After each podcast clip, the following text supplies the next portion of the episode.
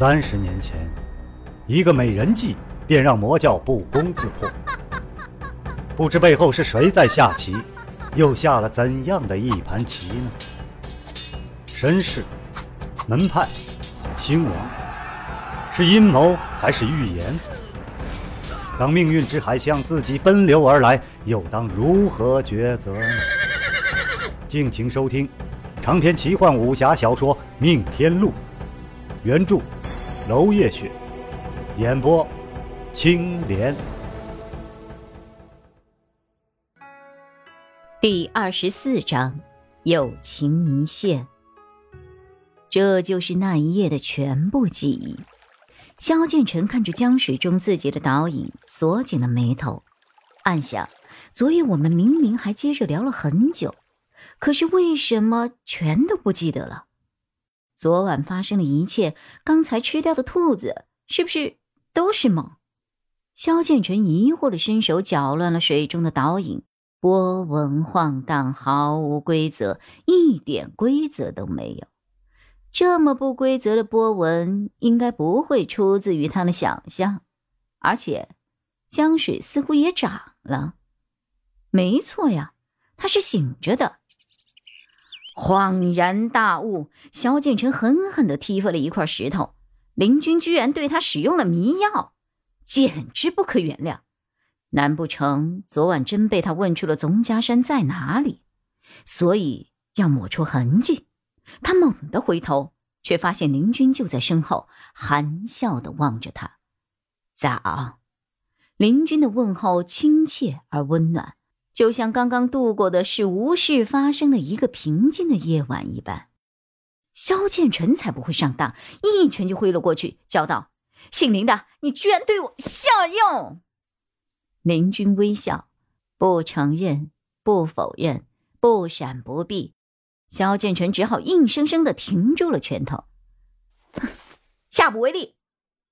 林军从容的按下了萧建成的拳头，不会了。嗨，我究竟问出了些什么秘密，值得你这样做？林军优雅的一笑，不告诉你。哼哼哼，总有一天我会知道的。哼。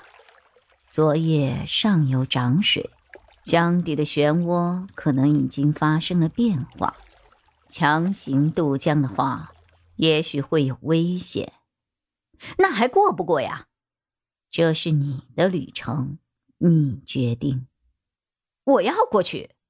好，林军本是不喜言语的行动派，话音刚落，便见他从袖口里伸出了一条银白色的卷尺。萧建成刚要凑过去细看。却被他一手拦住。我要做些准备，你不要跟来。那条尺在地面缓缓地画出了一条界限，而林君的气质也随之从温柔变回了清冷，就像夏秋交接一样自然，非常熟悉的拒人于千里。他的全身似乎散发着一层寒光，提醒萧剑尘。不要过来！他本来就是远离俗人的那位神。等等等等，萧建成纵有千般疑问，伸出了手，踏出了脚，却依旧不敢越雷池一步，停留在了那条界限之前。他还没有告诉林军，他刚刚决定一路上的每一餐都交给林军呢。错，真是错！笑话，真是笑话！萧建成暗骂：若有人说他被一条虚线给吓住了。他大概会直接掌那人的嘴，哪怕是荡血三魔，也休想在他面前以一条虚线拦住他。可那人却利用了他们的友情，对他画出了一条他不得不遵守的界限。他以为他的朋友与他并肩经历这么多以后，已经有所改变。可一转眼不到，他又变回了那个困守自己四方界限，也给别人画出了一条不可逾越底线之人。昨夜心门大开，大概只是因为萧建成已经中了他的迷药而已。啊，就是他站起来说“不要梦想打探宗家山秘密”的那一刻，他的眼里曾经闪过特别的光。这么一想。昨晚透露的秘密怕是多了，可惜全做春梦了无痕呐。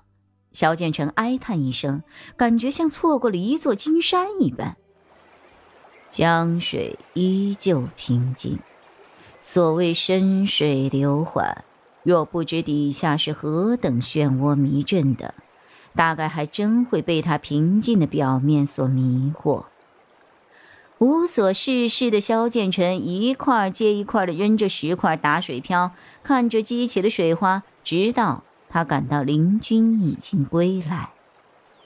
萧建成专注的看着他的游戏，头也不回道：“等得太久了，都不知道今夕何夕了。”林军停住脚步：“别人指望不来的闲野休息，你还不知珍惜。”萧剑尘扔出手中最后一块石头，一笑站了起来。嘿，没办法，我毕竟迷恋凡尘美酒佳肴大软床啊。他拍了拍手上的土，站了起来。那块石头正好飘完水面的历程，沉入了水中，也宣告了无所事事的结束。这便是人生，只要还想着向前，就该明白眼前的闲事。只是偷来的，偷闲过后，又该回归忙碌的浮生了。长篇小说《命天录》今天就为您播送到这里了，明天同一时间，敬请继续收听。